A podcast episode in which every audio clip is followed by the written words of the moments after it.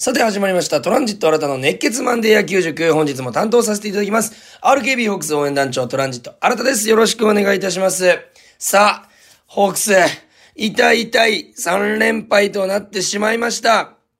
敵地楽天モバイル、まあ、仙台で行われてました。まあ、3連戦でございますけども、ちょっと悔しい負け方をしてしまったなと。金、銅1点差、そして、えー昨日が7対1と大敗を喫してしまうと、えーいうことでございまして、まあ、残り30試合ちょっと、あまりこの、なんていうんですかね、勢いに乗れないまま終わってしまうというのは、まあ、クライマックスシリーズ、そして、まあ、次のシーズンにとっての、やっぱりこの、なんていうんですか、勢いがつきませんので、まあ、そのマジックのね、オリックスのマジックがゼロにならない限りは、やっぱ我々は上を目指して、優勝を目指してとにかく応援していく、そして選手たちは、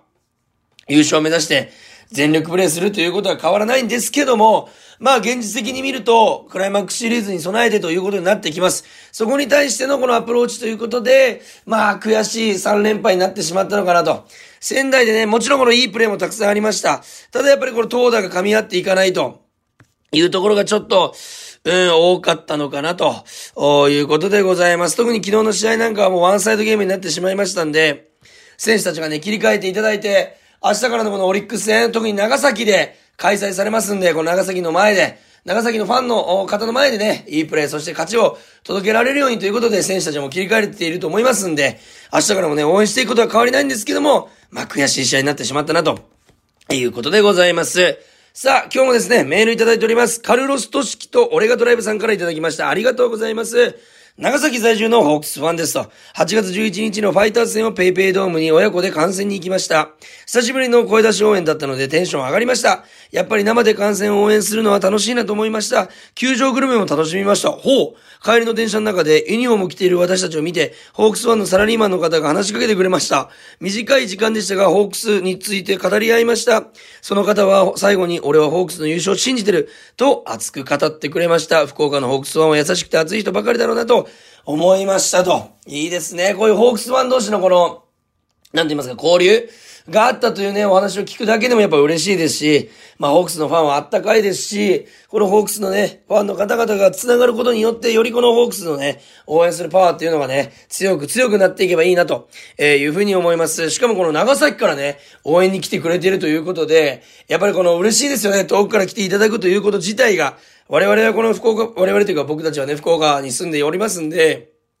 まあ割と見に行きたい時に行けますけども、やっぱ長崎の方、遠くからわざわざありがとうございます。ちなみに8月29日長崎で行われる明日、オリックス戦も応援に行きます。おおホークスが勝てるように頑張って応援しますと。ありがとうございます。僕もね、たまに長崎のテレビ出させてもらってますし、まあ来週も行きますんで、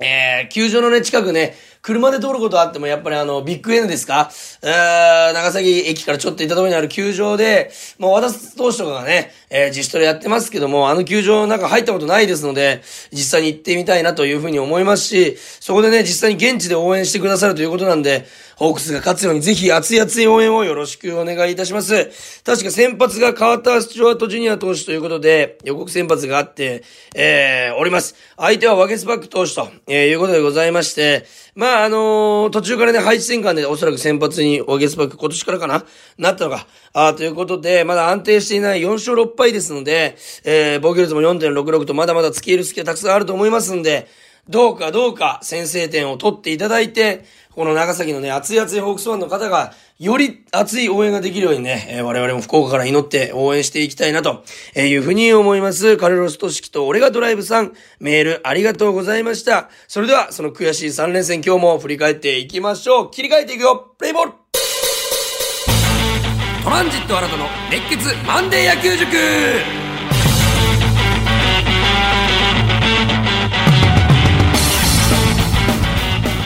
さあ、それでは振り返っていきたいなというふうに思います。まずは8月25日金曜日ですね。えー、3対2ということで、しかもサヨナラ負けということで、少しね、この楽天にね、勢いがな、えーつくような形で勝利を献上してしまったのかなと。先発投手はノーヒットノーランをね、えー、1週間前に達成しました石川修太投手でございました。7回、えー途中103球3 2失点と、かなり粘りの投球、やっぱりこのヒットはね、3本しか許しておりませんし、四死球もまあ2ということで比較的少なめ、えーということで、えーまあ粘って粘って、投球できていたんじゃないかなと。やっぱりこの最後の7回裏、えー、2点を取られるまでは、しっかりと、マウンドをね、えー、守り抜いて、えー、まあ、まあ、あれか、えー、1点取られた状態でランナーを置いて、変わったのか。えー、その状態まではしっかりとリードを守っておりましたので、えー、あのー、やっぱり、先発としての役割は果たしてくれたのかなと。まあ、打線がね、もう1点2点取れていればさらに楽だったのかなと思いますけども、まあ、そういう試合もありますんで、えー、そこ踏ん張り、切ってほしかったな、というふうに思います。ただこの7回裏ね、えー、珍しいプレーがありました。周東選手がサードで、えー、落球ということで、フライのね、フライのボールを落としてしまって同点に追いつかれると。いうことでございまして、藤井投手もね、打ち取ったあたりだったんですけども、しかもこのツーアウトから、あそういうこと、あの、エラーになった、繋がったというのが、ちょっと痛かったのかなと、周東選手が一番ショッキングだったんじゃないかなと、えー、いうふうに思います。まあ、石川投手、1回、2回、3回、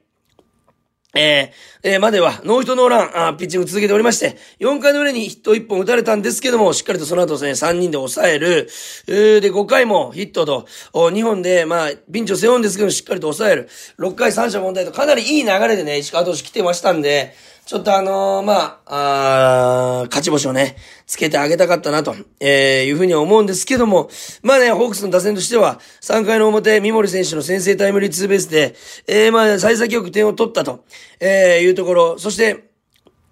あのー、ワンアウトからね、今宮選手がヒットで出塁したんですけども、ここね、今宮選手が、あの、おそらく多分エンドランかかってたんですね、カイさんがバッターの時に。ここでね、結果的に盗塁成功ということで、うまくランナーを二塁に進めることができたっていうのが一つ大きなポイントだったんじゃないかなと。今宮選手の単独スチールというのは、まあ、あまり多くないので、えー、おそらくエンドランかなと思うんですけども、まあ、相手の、まあ、裏をついたと言いますか、えー、まあ、エンドランということで仕掛けて、それが結果点につながっているとえいうところろが、まあ、この試合の一番大きい、えー、バッティングからすると大きいところだったんじゃないかなというふうに思います。そして、5回表もね、えー、まあ、先頭バッター、えー、6番の柳町選手の大きな当たりを辰巳選手にファインプレー、えー、されてしまうんですけども、牧原選手がね、すぐにセンターへのツーベースで、えー、先ほどのその、なんて言いますか、勢いが楽天に行きかけたところを、しっかりと食い止めて、チャンスを作って、甲斐選手がレフトへのタイムリーヒット。まあね、ここで、えー、甲斐選手が、あまあ、走塁死はね、してしまうんですけども、大きな大きな2点目が入ると。ここまではね、有利に有利に、えー、まあ、なんて言いますか、試合を運べてたんですけども、まあ6回のチャンス、そして7回のチャンス、ここをね、ものにできなかったところが、ちょっと楽天への流れがいってしまうと。先頭の浅村選手、そしてまあこの試合のターニングポイントは、島内選手、この7回裏の島内選手へのフォアボールですかね。えー、ノーアウト1塁からワンアウトも、ワンアウトをね、まあ、二塁ベースでも一塁ベースでも取れていたら、また全然違った展開になったのかなと。ただ、ここフォアボールを与えてしまったところが、まあ、この試合のターニングポイントだったのかなと。ここで楽天に流れがいってしまって、まあ、10回の裏ですかね。先頭岡島選手、そして送りバント決められて、フォアボールを選ばれてのワンアウト1、2塁から、辰巳選手の、近藤選手も必死にね、走っていったんですけども、センターオーバーのタイムリーツーベースということで、初戦を落としてしまったと。やっぱサヨナラ勝ちっていうのは勢いがつくプレーというか、試合ですので、かなりここの時点で楽天に勢いがいってしまったのかなと。えー、いうところでございます。そして、えー、6 8月26日土曜日でございますね。えー、こちらの試合は2対1、ここも1点差で負けてしまうと。負け投手、バンド投手なんですけども、6回104球2失点と、ここも石川投手同様ね、ちょっとうまくまとめてくださっただけに、あの、まとめてくださっただけに勝ち星をつけてあげたかったなと、ファンからしたら思ってしまうし、野手も勝ち星をつけてあげたかったなと、えー、思ってたんじゃないでしょうかね。これ、まあ、先発がね、相手田中正宏投手ということで、前回しっかり打ってますんで、今シーズンもね、苦手なイメージなかったんですけども、まあ、田中正宏投手も、まあ、少しずつランナーを背負いながら要所を締めていくとさすがのピッチングでございました。えー、まあ、結果的には、あ2回の裏にね、あのー、まあ、エラーで、リチャード選手のエラー、悪送球で、えー、一塁ランナー出してしまって、島内選手に繋がれて、阿部選手が、あまあ、先制タイムリーと。まあ、この後、フォアボールを背負って、満塁のピンチだったんですけど、ノーアウト満塁から0点に抑えたというところで、いや、まだまだわかんない、この試合と。全然あるぞと。まだまだ落ち込むところじゃないと。ここをすぐ同点に追いついて、というところで、えー、まあ、3回4回とランナーをワンアウトとノーアウトで出して、ちょっといい流れだったんですけども、点が入らないと。ちょっともやもやしてるなとところ、もやもやしてるなと思ったところで、今宮選手が起死回生の同点ホームラン、あソフトバンクが同点に追いつくと、こういうところでございまして、まあ、打った球はね、えー、高めに浮いた、あストレートかな、あだったんですけども、まあ、アウトコース高め、田中正宏投手もまあ、おそらく失投というふうに思ってるん、えー、思ってたと思いますけども、しっかりと今宮選手が逃さず、今年の今宮選手はね、ホームランに自分の、あまあ、なんて言いますか、狙って打ってるというよりは、やっぱりヒットの延長線上がホームランになってるんですけども、しっかりと甘いと思った球を逃さずに打っていけてるという点がね、えー、多いので、えー、大事なところでのホームランというのが、今宮選手増えてるんじゃないかなと、えー、いうふうに思います。まあ、ピッチャー陣、まあ、バンド投手で行きますと、その後5回裏をね、同点に落ちたとすぐ三者凡退で抑え切った、ここは本当にね、いいところと言いますか、あバンド選手らしいピッチングをしてくださって、流れをね、これ完全に食い止めて、なんならホークスの方がね、6対4ぐらいで、6-4ぐらいの勢い持ってる、ぐらいの感じで7回表、えー、相手のエラーで出塁して、まあ、ここを活かせなかったと。そこで、6回の裏、またここもフォアボールから始まって、えー、島松選手のヒットで1、2塁。えー、先日の、前日の試合は、浅村選手ヒット、島松選手がフォアボール。その逆でランナーを背負って、えー、7番岡島選手に、決勝のタイムリーヒット、万事休すと、いうことになってしまったと。ただね、この試合、あの、ホークスは9回も7回も、まあ、ランナーを出した回で言うと、おえー、まあ、初回から行きますと、2回の先頭バッターフォアボール、おで3回も先頭、で、4回はワンアウトから、で、5回はホームラン、で、6回もランナーあ、ワンアウトから、えー、7回もワンアウトから、えー、で、8回は三者問題、9回はノーアウトからランナーを出すと。いうことで、かなりランナーをね、ヒットを、フォアボール問わず出していたので、ここね、もう2点3点取れて、いたというか、えー、取って、えー、行くと、この試合をを後者というか、えー、うまく進められたんじゃないかなと。ただまあ、それがうまくいかないのが野球でございます。そしてその要所をね、田中正宏投手が抑えてきたと。えー、田中正宏投手の凄さは、例えば、えー、ランナーをね、この出してしまった、あすぐ後のバッターをしっかりと抑えていると。連続でランナーを出していないというのが、あこの試合の、田中正宏投手の特徴といいますか、あっぱれなところでございまして、えー、9イニング中6回か7回かな、ランナー出してるんですけども、ホームラン含めて、ただその次のバッターを確実にアウトにしている、ここがこの試合の分かれ道、ターニングポイントだったんじゃないかなと、えいうふうに思います。逆にこっちはね、その出した後にまた連続で出すということが連日続いて、えー、失点につながっていると。なのでやっぱことがあった次、ホームラン打たれた後、フォアボールを出してしまった後、点を取った後、点を取られた後、ここをね、しっかりと大事にしていくというところが、えー、まあ皆さんも注目していっていただいたら、今日なんで勝ったんだろうあ、そうだ、点を取ら、取った後に、えー、三者問題で抑えて流れを向こうにやらなかったとか、えー、そういうところの見方ができるとまた違ったね、野球の楽しみ方ができるんじゃないかなと、え、いうふうに思います。そして昨日ですね、8月27日日曜日、え、楽天モバイル、3連敗は避けたいところで、まあ松本春投手が、えー、先発、湘南高校からアジア大学、うーまあ、二軍でもしっかり結果を残してね、えー、一軍上がってきたんですけども、まあ、つか、えー、試合を作れなかったと、えー、いうことでございます。4回途中、えー、59球、5失点、7安打、3四死球ということで、やっぱり一軍と二軍の違いと言いますか、しっかりと捉えてくる楽天打線、一軍の打線に、まあ、負けてしまったと。えー、まあ、2点、3点、2点ということで、まあ、最後のね、えー、まあ、2点は、あ C の投手が、えー、まあ、取られてしまうという形になってしまいました。あヒットと、えー、まあ、あ高一だったり、送球ミスだったり重なって、えー、まあ、点が入ったということでございますけども、まあ、3試合通して、まあ、点がね、あまり入っていないというところはもう共通点でありますし、えー、この、試合も3回の表に1点取ったんですけども、ここもなんとフォアボール4つで1点取っていると。えなかなかないケースでございます。えー、相手の庄司投手が崩れて、フォアボール4つで1点。ただフォアボール4つあったらやっぱり2、3点取りたいなというところタイムリーがまあ出なかったと。まあそういう試合もあるっちゃあるんですけども、そこのこの特にこの2回の裏にね、ターニングポイントとしては2回の裏に2点を取られて、3回の表にすぐに追いつくことができそうな時に、えー、まあ、あ満塁で終わってしまったと。押し出しの1個で終わってしまったというところが、まあ楽天がまだ流れを引き、止めていたところかなと、えいうふうに思います。ここで完全に同点もしくは逆転までいけていれば、試合を有利に進められていたんじゃないかなと、えいうふうに思います。特に4回裏ね、これ3点を取られて5対1と突き放された場面ですけども、ワンアウト取った後に、えー、ツーベース、ヒット、ヒット、ヒット、押し出しヒットと、えいうところで、まあ、最後はね、ダブルプレイで終わったんですけども、何かこの松本投手から武田投手にまあ変わったこのイニングなんですけども、松本投手の中で一つなんか食い止める、えー、まあ、リ、なんて言いますか、リーサルウェポンと言いますか、えー、飛び道具と言いますか、この一個この変化球で、えー、連投しても打たれないというの、変化球を見つけるというのが、えー、これからね、プロ野球で活躍していくために必要なのかなと、この、あまあ、僕はね、もちろんプロ野球を経験させて、えー、してるわけではありませんので、ただそのプロ野球選手を見ていると、やっぱりこのウィニングショットと言いますか、流れを食い止めるこの一球であったり、配球というのがやっぱそれぞれ皆さん持っているというところで、まあ、これからにね、期待して、えー、いいピッチャーだと思いますし、これからホークスを背負っていただかないといけない投手だと思いますんで、さらにさらに期待はしていきたいなというふうに思います。対して相手の、庄司投手ですね。えー、まあ、ランナーをね、少しずつ背負いながらも、まあ、コーナーに投げ分けて、えー、しっかりと、投げられたなと、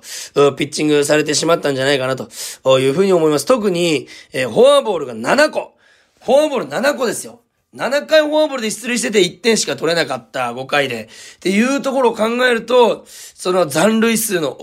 が、まあちょっと多いっていうのと、相手がね、この、しっかりとランナーをね、この、献上してくれている場面で、え点を取っておきたかったな、というふうに思います。まあ全部ね、たらればになってしまいますんで、えー、まあもちろんその、僕がね、この今解説してるのは、あそこはダメだった、そこはね、良くなかったっていうわけじゃなくて、この皆さんにこの野球を知ってもらって、じゃあ、次、フォアボール出した時に、あ、ここ気をつけないといけないんじゃないのと思いながら見てもらうと、またハラハラドキドキして野球が見れると思いますんで、選手たちはもちろんね、一生懸命一球一球にプレーしておりますんで、それを応援する身も、お身となっている我々もしっかりと野球を理解した上で、えー、見るとまた一つ楽しめるんじゃないかなということでございます。ただ、ホークスワイにとって見れば、マジのていうか、本気のホークスワイにとってみれば、あ本当に、えー、本気であればあるほど悔しい負けになってしまったんじゃないかなと、あいうふうに思います。まあ明日のね、えー、長崎、えー、期待しながらね、えーまあこの話をしておりました。えー特に明日、え30試合ですか、残り30試合ちょっと、本当に、えー、まあ、ゲーム差もね、えー、少しま、空いてしまったというのは現状であります。オリックスがマジック22、で、ロッテが2位がもう10ゲーム差。10ゲーム差、そしてそこからホークスが4ゲーム、逆に楽天はそこから2ゲームしか空いてないと、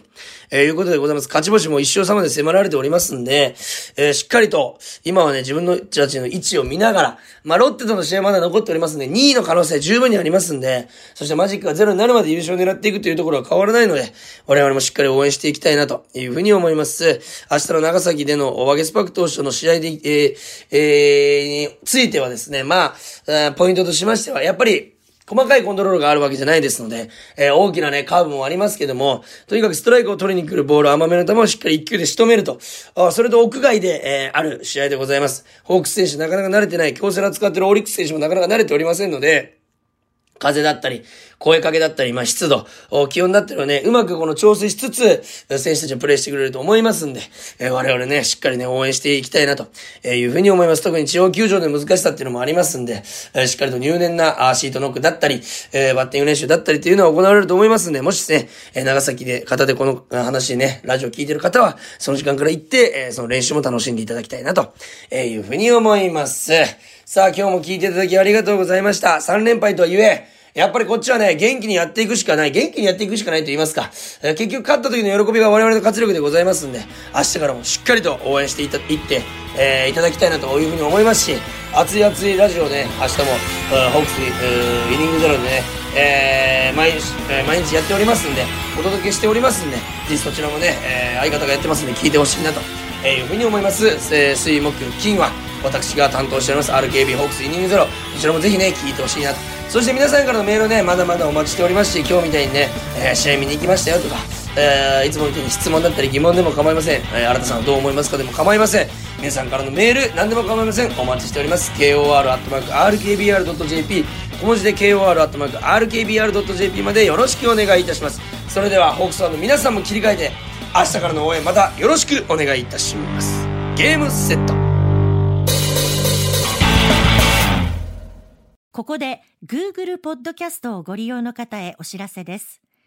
Google ポッドキャストは2024年6月23日をもってサービスを終了します。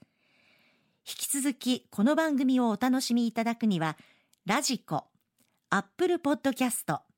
Spotify、Amazon Music、YouTube Music、いずれかのアプリをご利用ください。これからも RKB ラジオのポッドキャストをお楽しみください。